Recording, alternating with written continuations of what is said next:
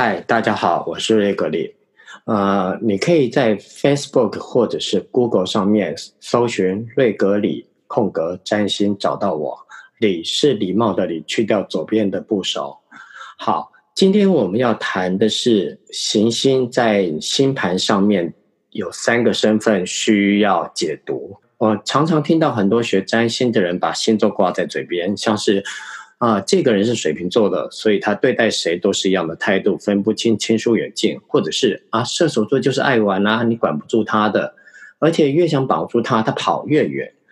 这些人虽然对于星座如数家珍，也很会描绘星座代表的性格和心理倾向，但是这一类人的功占星功力也多半仅止于此，很多甚至解读星盘都有问题，更遑论去推运。解读人生细项，解读星盘的重点一定是行星。虽然星座是占星的元素之一，但是你说你不能把所有的重点都放在那上面。如果你把所有的重点都放在星座上面的话，你在解读面对一张星盘的时候，就容易抓不着头绪，也没有办法系统性的解读星盘。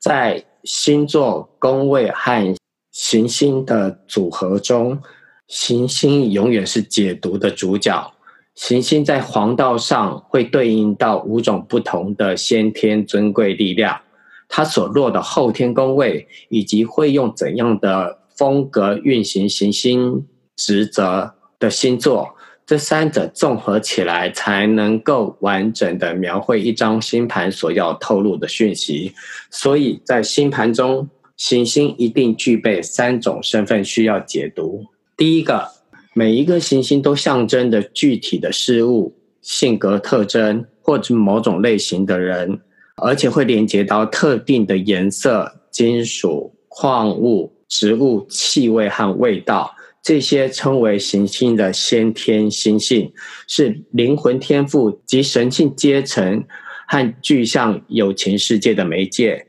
在这一层的解释上面，行星的基本星性不会因为星盘的不同而改变。举例来说，太阳代表着统治者、王权、有影响的人、大咖、丈夫、金色、大红色、黄金等等事项，这一些先天星性适用在每一个星盘上面。学过占星学的人都知道，一张星盘分为先天十二宫和后天十二宫。所谓的先天十二宫，指的是行星在黄道上所落的星座跟度数。每一个行星落在黄道上的星座跟度数，会让这个行星有着不同的先天尊贵力量，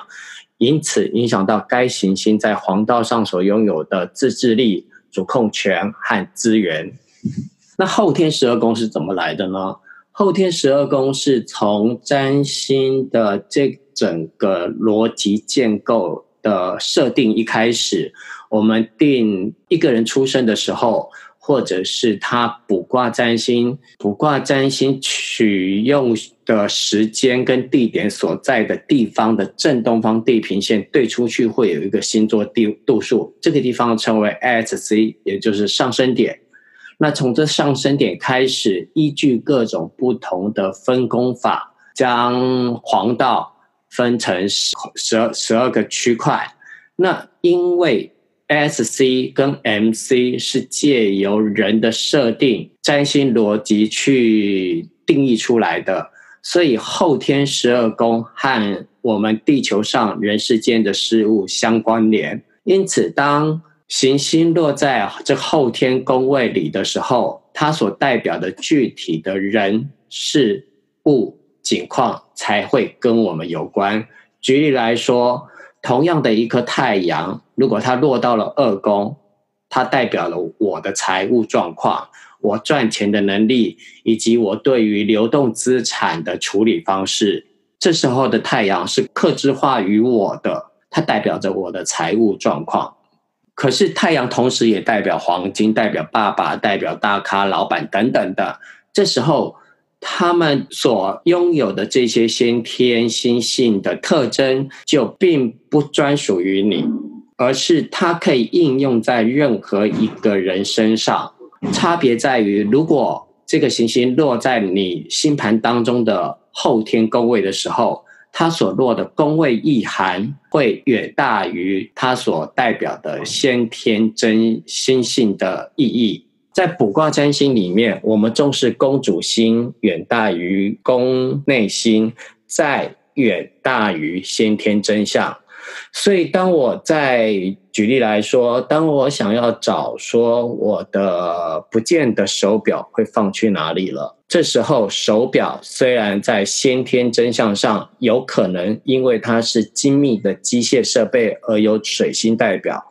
或者是说，因为它帮你管理时间而有土星代表，可是终归它跟你的连接是你的财务。所以当你在问说我的手表不是不是被偷了或不见了，或是丢在哪里了，我们要找的真相先是二公主。那这时候就看你的二宫时点落在哪个星座上。假设落在巨蟹座。那么月亮就代表了你的二宫主，这个手表就由月亮所代替。我们要找一宫主跟月亮之间的关联，也就是二宫主，来判定你的手表能不能找回来，或者是说你的手表现在的状况在哪，是怎么样，是坏了的还是被偷了，而不用水星或土星这种先天真相意涵的行星来找跟你相关的事物。所以在解读星盘的时候，我们重要的是宫内行星以及宫主星，他们的比重依据你是解读本命盘，我们就看宫内星为主，然后宫主星为辅。当宫内星跟宫主星找不到合适的宫位定义的时候，我们再把行星的先天真相拿出来辅助。这时候的行星先天真相的 priority 是放到最后的。那如果你是在卜卦盘的话，我们会先找宫主星，再看宫内星，一样行星的先天真相 priority 永远放到最后，因为如果没有后天十二宫的区隔的话，这些行星都不克制化于你，也不代表于你所拥有的财务、你四周遭的亲属以及你的工作状态。或者是跟你相关的任何具体的人事物。本理以下以上所说的行星会借由它的宫内星或宫主星的角色来完成其主管的宫位意涵。在这一层的意义上，本命占星里宫内星的呈现会大于宫主星，而在卜卦占星里，宫主星的呈现会远大于宫内星。那行星所落的黄道位置呢，会一对应到五五种不同的先天尊贵力量位阶，进而影响到行星能够运用的资源和持续性，并非只管行星落在什么星座上，也不是任何一个行星落到，也不是任何一个星座的位置都能够呈现同样的力量。这一项判断在古老的占星学里面也是要点。所以，当我们在取用真相星的时候，因为我们要问的是跟我们四周遭的景况，还有人事物相关的事件，所以宫内星或宫主星永远重要于先天真相。那除非你今天讨论的是魔法仪式，那或者是祭典，或者是祈祷，或者是等等神性跟神性相关的事项。